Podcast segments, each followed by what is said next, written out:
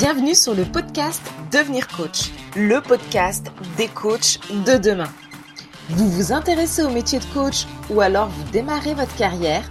Retrouvez ici tous les conseils et toutes les informations pour être un coach de qualité. Je suis Jennifer Kwaku, coach professionnelle, formatrice et également la fondatrice de Blake Coaching Institute, l'école de coaching des coachs inspirés et inspirants. Bonjour à tous. Dans l'épisode d'aujourd'hui, nous allons aborder ensemble une thématique très personnelle et souvent débattue. L'hypersensibilité dans le coaching. Peut-on être à la fois hypersensible et coach? Est-ce un atout ou plutôt un obstacle? Plongeons ensemble dans cet univers. Alors déjà, qu'est-ce que l'hypersensibilité? L'hypersensibilité, c'est cette capacité à ressentir les émotions de manière plus intense que la moyenne. Cela se traduit souvent par une grande empathie, mais aussi par une susceptibilité accrue aux stimuli externes, qu'ils soient physiques ou émotionnels. Second point à aborder, l'hypersensibilité. Attention, je vais un petit peu vous spoil, est une force en coaching en tant que coach, être à l'écoute des émotions de son client est primordial. L'hypersensible, par sa nature même, dispose d'une écoute profondément empathique. Il peut ressentir et comprendre les émotions de son client avec une précision étonnante, ce qui peut renforcer le lien de confiance entre coach et coaché.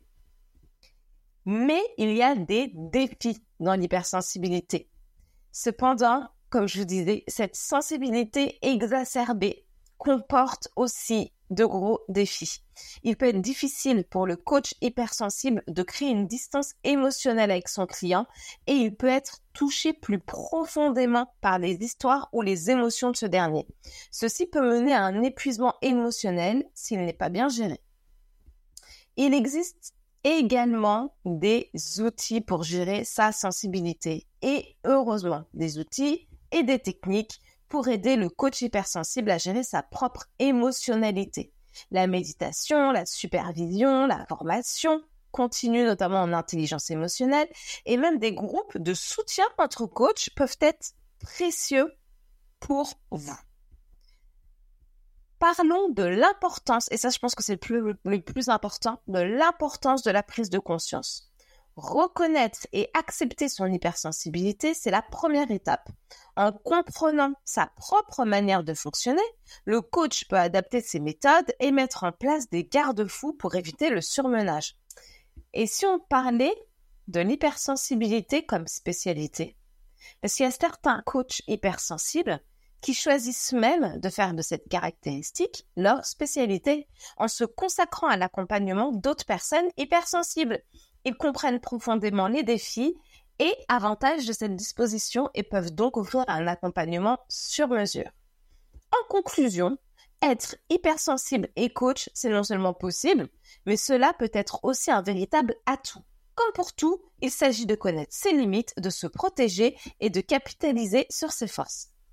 Et c'est également pourquoi j'ai décidé de fonder Play Coaching Institute pour vous préparer non seulement à être un coach de qualité, mais aussi un futur chef d'entreprise bien préparé, en vous aidant à créer l'activité qui vous correspond à 100%, notamment grâce à l'aide d'intervenants experts qualifiés dans leur domaine, juridique, marketing, comptage, gestion d'entreprise, gestion émotionnelle, PNL. Merci pour votre écoute. Je vous retrouve bientôt pour un nouvel épisode et en attendant, c'est bientôt l'heure de la rentrée. Allez faire un tour sur blakecoachinginstitute.fr si vous souhaitez devenir un coach de qualité et qualifié. À bientôt. J'espère que cet épisode t'a plu. N'hésite pas à nous rejoindre sur les réseaux sociaux Blay Coaching Institute où tu vas pouvoir bénéficier de conseils, d'inspiration et de motivation pour devenir le coach de demain. Je te souhaite une très bonne journée et je te dis à très vite.